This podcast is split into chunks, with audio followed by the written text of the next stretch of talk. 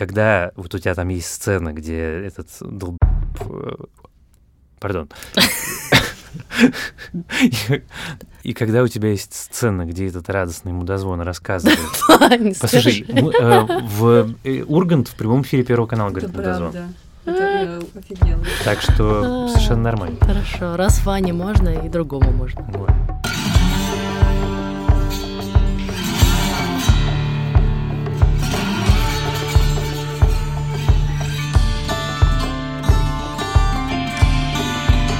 Всем привет! С вами подкаст в предыдущих сериях, и мы его ведущие. Автор канала «Запасаемся попкорном» Иван Филиппов и главный редактор «Кинопоиска» Лиза Сурганова.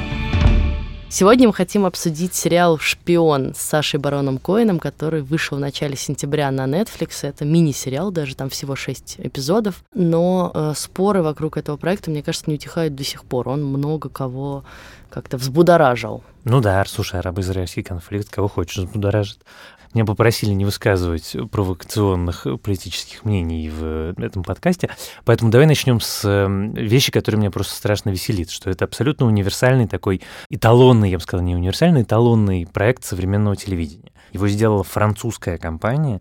По сценарию израильского режиссера, сценариста, снял израильский режиссер на английском языке, для американского стриминга. Да, при этом про Израиль и Сирию. Да, про Израиль и Сирию. Но, в принципе, это любимая, на самом деле, мне кажется, тема американских зрителей. Это не первый уже проект. Я думаю, не последняя. Помнишь, даже год назад еще была маленькая барабанщица тоже про... Она не американская. Ну, да, неважно, хорошо, западных.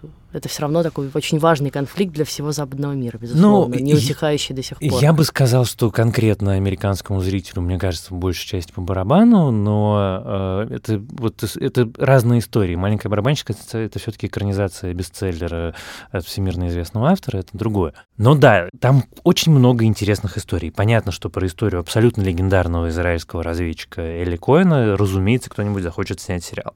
Мы сразу предупреждаем, что будут спойлеры. Ну, как обычно. Анна Каренина бросится под поезд, Эли Коэна повесят, поэтому, если вы не смотрели, то надо было выключить пять минут назад. Надо кого-то заслать туда как можно скорее. Быстро не получится. А надо, чтобы получилось. Сообщать нам оттуда о происходящем некому. Мы полностью глухи и слепы. Да, но для решения этой задачи нужно время. Сколько? Сирийцы не египтяне. У них подозрительность в крови.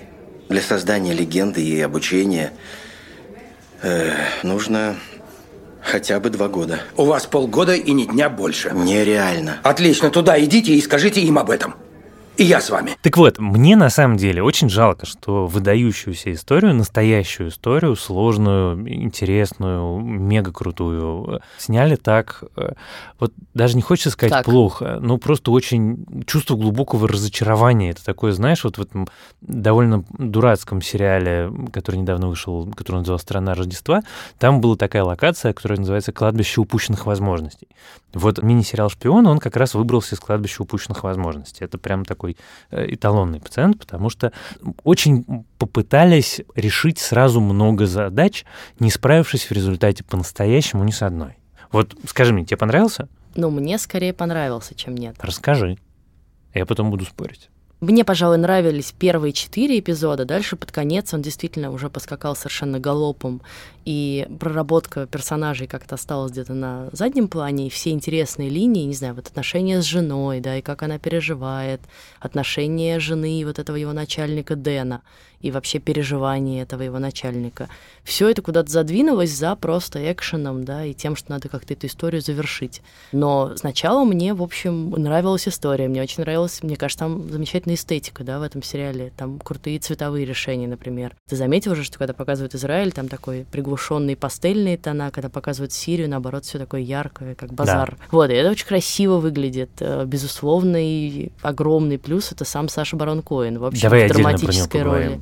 Он прекрасный. Ну и в целом и история тебя захватывает. Тебе интересно, тебе интересно понять, что там дальше произойдет. Но смотри, я все понимаю, но скорее не согласен, потому что, во-первых, я никогда не думал, что я это произнесу вслух, но это первый раз, когда мне в проекте Netflix категорически не хватило количества серий.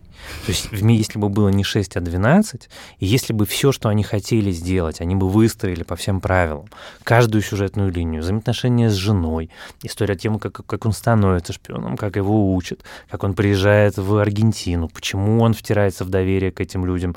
Ну, ну что нам показывают. Вот он приехал, вот следующий кадр, он уже успешный, всеми любимый, всем известный, там играет в нарды, заглядывается на официантку, знакомится с какими-то важными людьми. Идите сюда, Камер. Я познакомлю вас с военным атташе, генерал Амин Аль-Хафиз. Генерал, знакомство с одним из величайших сирийцев современности для меня большая честь. Камиль вырос в Аргентине, но уже очень давно мечтает вернуться в Сирию. Он хочет вложить в ее будущее свое большое состояние. Там категорически не хватает деталей. Вот все то, что составляет пространство современного сериала, то, то, что мы любим, то, что мы знаем, это убедительность отношений, детали, история превращения человека, история преодоления каких-то там сложностей.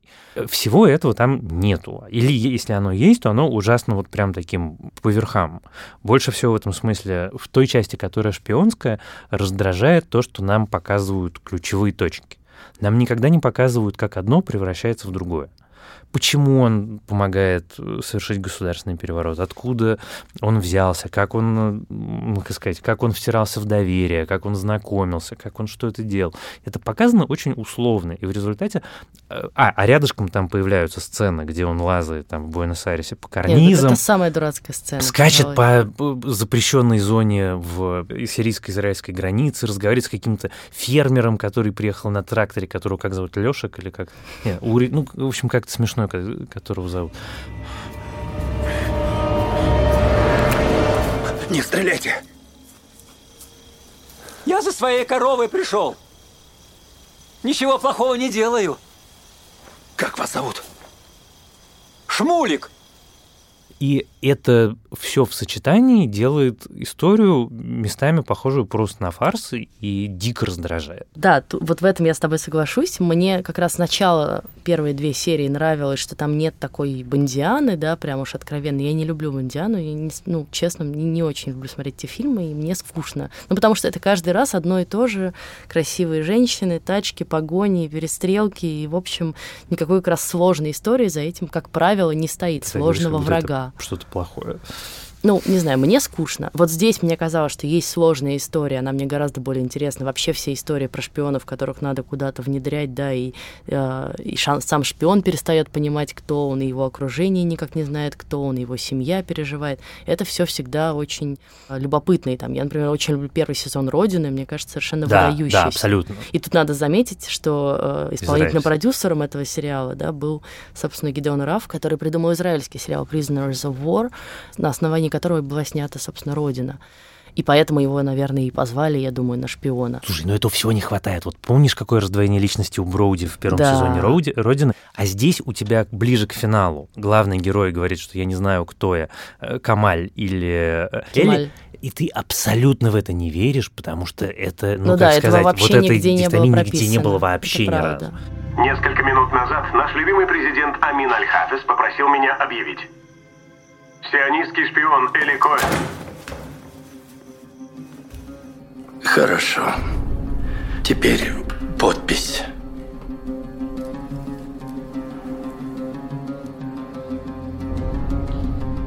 Мальчик мой, вы забыли свое имя.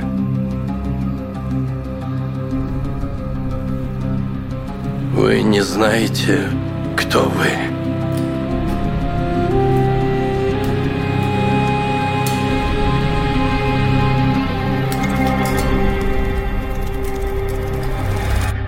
Ты такой, ну, чувак, ну, как бы я понимаю, это здорово звучит, но прости, пожалуйста, я видел предыдущие шесть серий, и у тебя не было этой проблемы, откуда она вдруг у тебя сейчас взялась.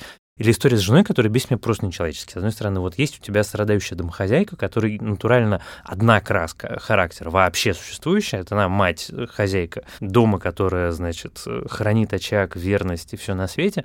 И он такой страдающий Ромео, который устраивает оргии в своей роскошной квартире для всего сирийского руководства, но сам, значит, ни-ни, ни, ни с кем не занимается сексом. Хотя вот это редкий случай. Я, в принципе, очень не люблю истории про, типа, а так не было, а на самом деле деле было иначе, что, мне кажется, всегда имеет право на существование любая художественная трактовка. Но просто здесь это настолько нелепо исполнено, что хочется вспомнить так за кадром, что в реальной жизни у Элли Коэна было 17 любовниц. Это были самые красивые девушки Дамаска. Он был считался, во-первых, первым парнем на деревне, а во-вторых, одним из, одним из самых перспективных женихов. Не, ну он и тут показан как первый парень на деревне, но такой 17 весь любовниц. недосягаемый. На секундочку. Да. Это все-таки, знаешь, это прям э, серьезное дело в Нет, история, Дамаске. история с женой э, бесит э, даже по другой причине, потому что с самого начала я вообще в нее не верю, потому что вот к тебе приходит твой муж и говорит, все, дорогая, я поехал, значит, я буду теперь бизнесменом, да, буду работать на Министерство обороны, и типа несколько месяцев он вообще не звонит и не пишет, он же не может ей писать и звонить, потому что ему запрещена любая связь, кроме вот этой азбуки Морзе с его, собственно, штабом. И ей как бы норм. У нее вообще не возникает вопросов, что это за работа такая. Ну, как бы у нее в конце возникает такой вопрос, спустя типа 4 года. Она там рожает детей в одиночку, не знаю, воспитывает их в одиночку. Как такое может быть, что тебе твой муж говорит, что меня не будет несколько месяцев, я тебе не буду писать и звонить, приеду когда-нибудь, через год, и типа, ну и ладно. Я тут делал поправку на то, что мы, в общем, все-таки говорим про 50 лет назад уже. Нет, ну слушай, прости, эти И, 50 лет назад существует телефон страну- и почта. да, почта и довольно страну давно как- существует. Смотри, и страна мире. с э, таким постоянным военным положением. И когда тебе муж говорит, что я буду работать на Министерство обороны, и ты меня не будешь видеть и слышать, то ты вот в условиях того, что ты живешь под угрозой войны каждый день, ты говоришь, ну да, ладно, так и будет. Ну, не знаю, в общем, мне Ну, не хватило мере, здесь какой-то конфронтации с ее стороны, да, и какого-то недовольства. Она один раз говорит, что типа расскажите мне уже, где, он, где ты работаешь, но это вот все, что мы, в чем мы это видим, да, в чем это проявляется. Все остальное время она несчастная тащит на себе дом и воспитание двух э, маленьких детей. Что с тобой творится? Нормальные люди так себя не ведут. Ну, это бывает, Надя.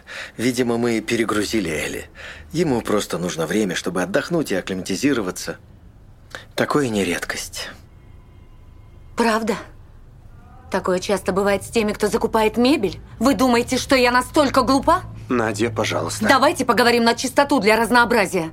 Втроем здесь.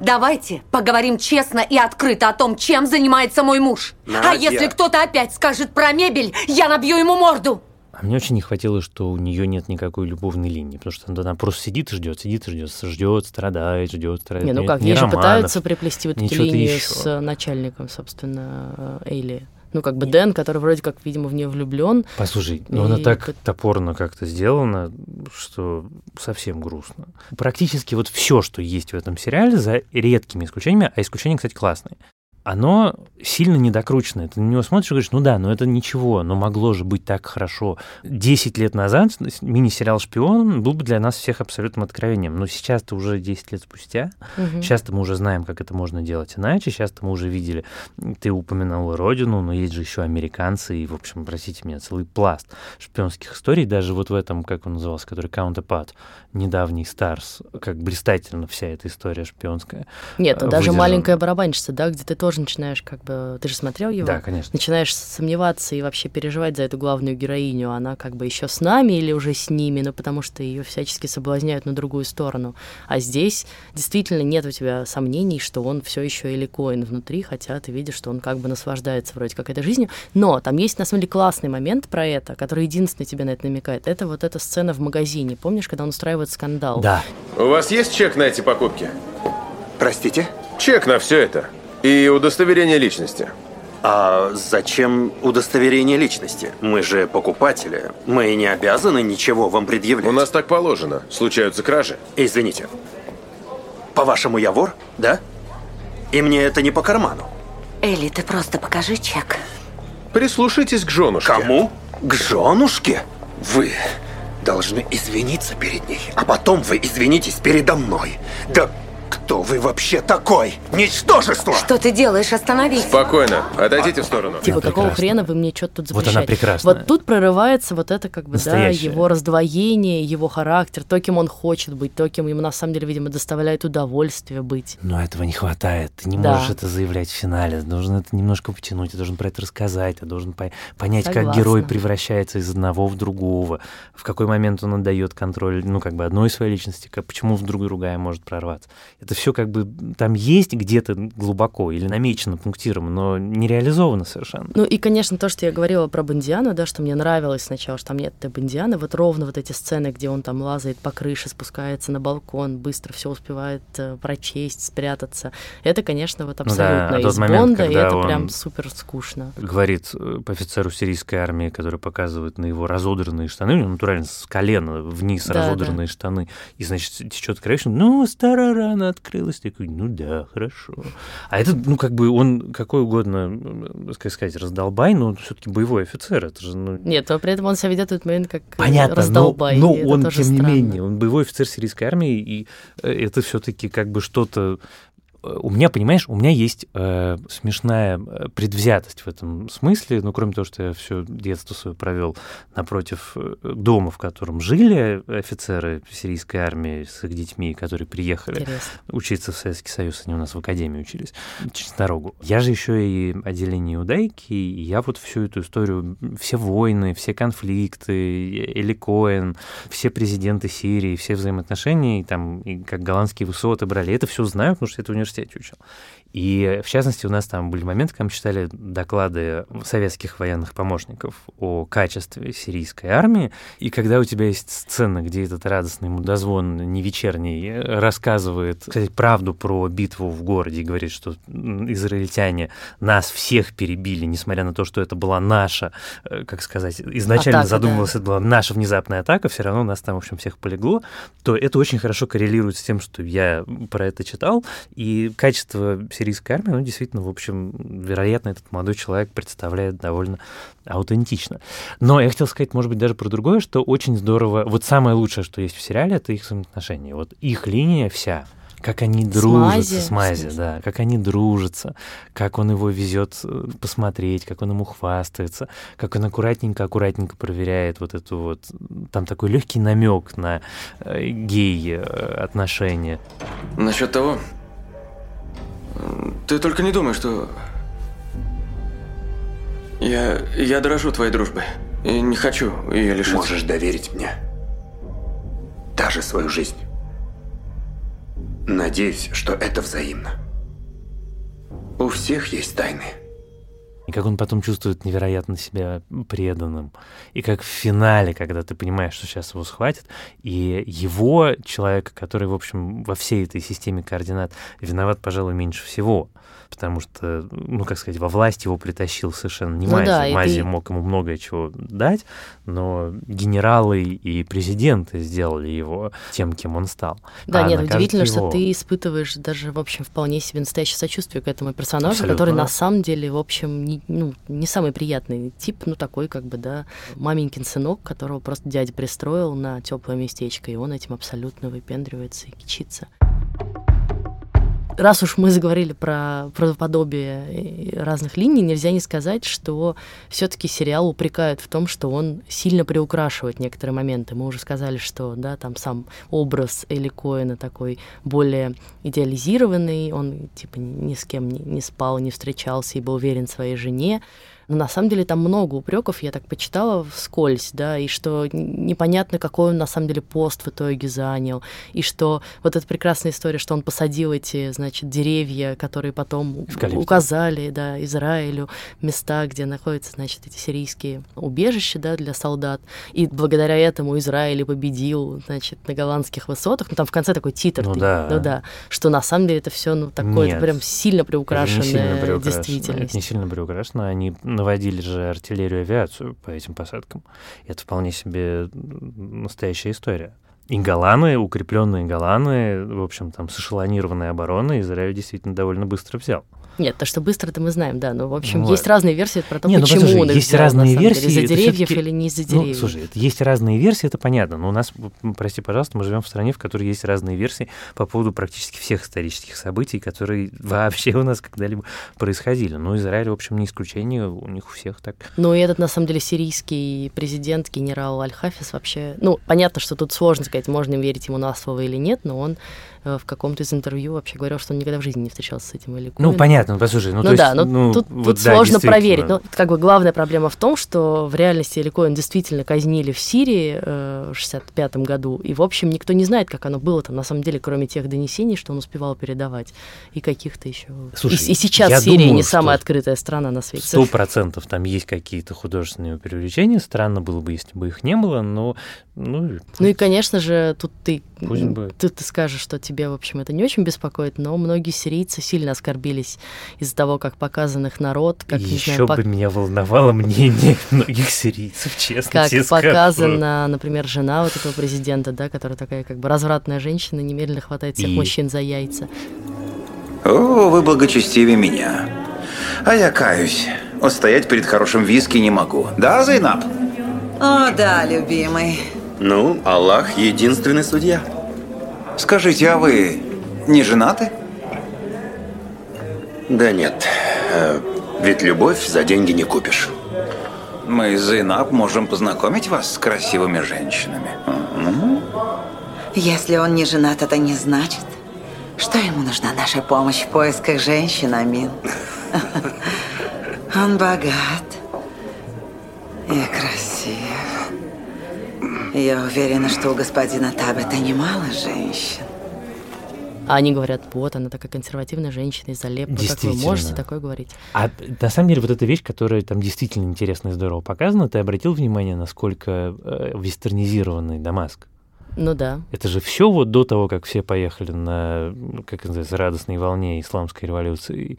Это же были абсолютно вестернизированные страны, их э, офицерский Нет, это генеральский состав очень интересно, учился в лучших конечно. академиях э, Лондона, они тусили в Швейцарии, там женщины были красивыми, одевались в красивые одежды, танцевали на дискотеках. Была совершенно светская страна. Там проблема была с тем, что они не любили Израиль и любили Советский Союз, а в остальном они, честно говоря, не то чтобы сильно отличались от каких-то условно, там, я не знаю, восточноевропейских стран современных. Вот, и на это смотреть, конечно, очень интересно, потому что там Дамаск такой, там, ну, вообще моя смотреть любимая- вся вот, все, что про 70-е, 60-е, про Дамаск, про Ливан, про все, как, как это выглядело.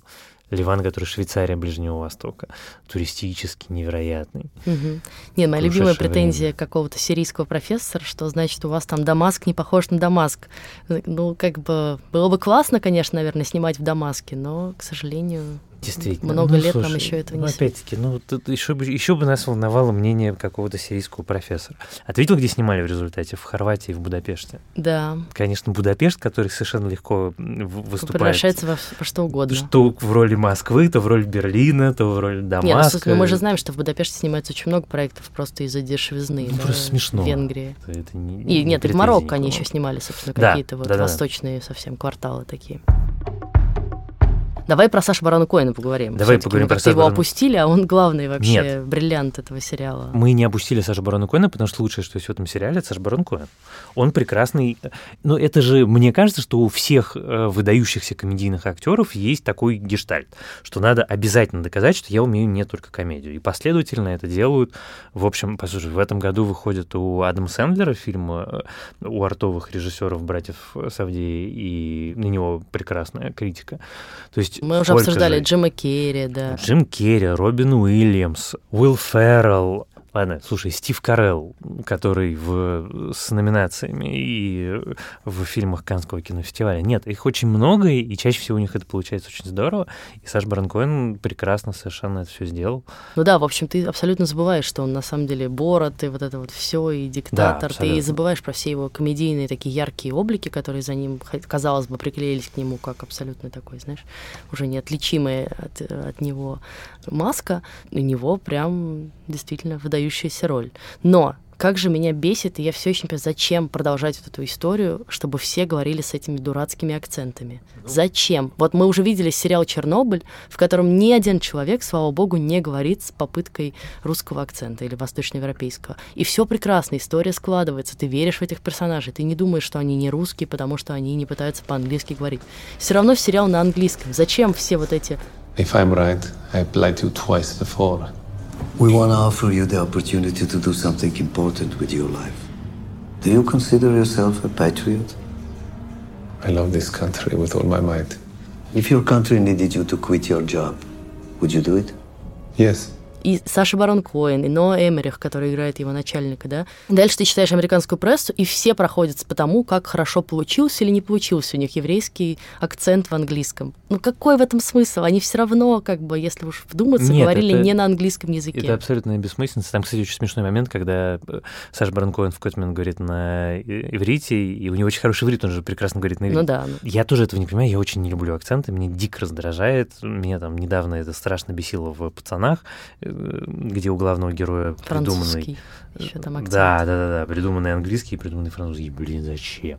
Но я не знаю, мне кажется, что это такое ретро-мышление, которое родом, в общем, даже не из 90-х, а родом скорее из 80-х. Нет, Такие просто ладно- продюсерские решения, когда давайте мы покажем национальность. Нет, ну ладно, у тебя актеры действительно говорят с акцентом, например, по-английски. Вот там это актер, который играет Аль-Хафиса, он типа палестинец, да, на самом деле, в, по происхождению.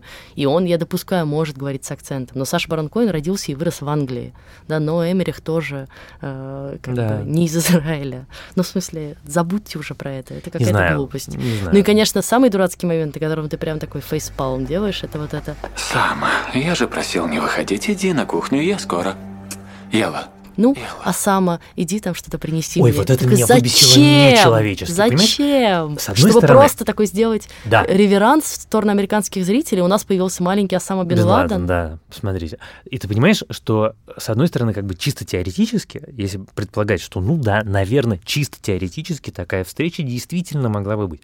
Но это такой фан-сервис, такой прям да. чудовищный Причем это очень, очень странно, если вдуматься фан-сервис. Это фан-сервис, мы вам покажем маленького террориста. Ну да, которого потом И типа ты такой, «А, вот это про упущенную возможность. А если бы он его тогда так хоп и, не знаю, пристрелил из автомата, да? И Что в этот момент должен Непонятно. испытывать? Нет, это- Непонятно. Это, бесит нечеловечески. Но, послушай, с другой стороны, меня в этом сериале все-таки действительно больше раздражает, чем радует все, поэтому я как-то к этому отнесся, может быть, спокойнее, чем ты.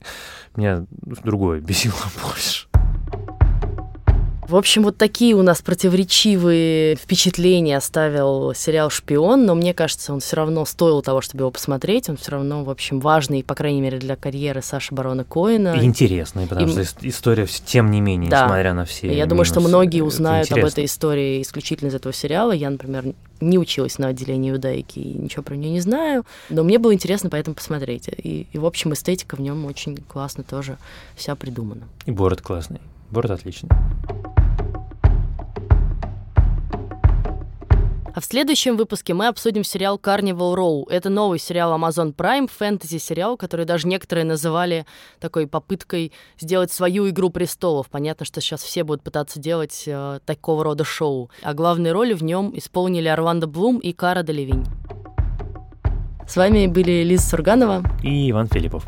До встречи в следующих сериях. Не забывайте подписываться на наш подкаст, ставить ему оценки, писать нам отзывы, писать нам еще письма на почту подкаст собакакинопоезд.ру, а слушать нас можно как в iTunes, так и в Яндекс Музыке, и в Google Подкаст, и в ВК. Миллион платформ теперь есть для подкастов.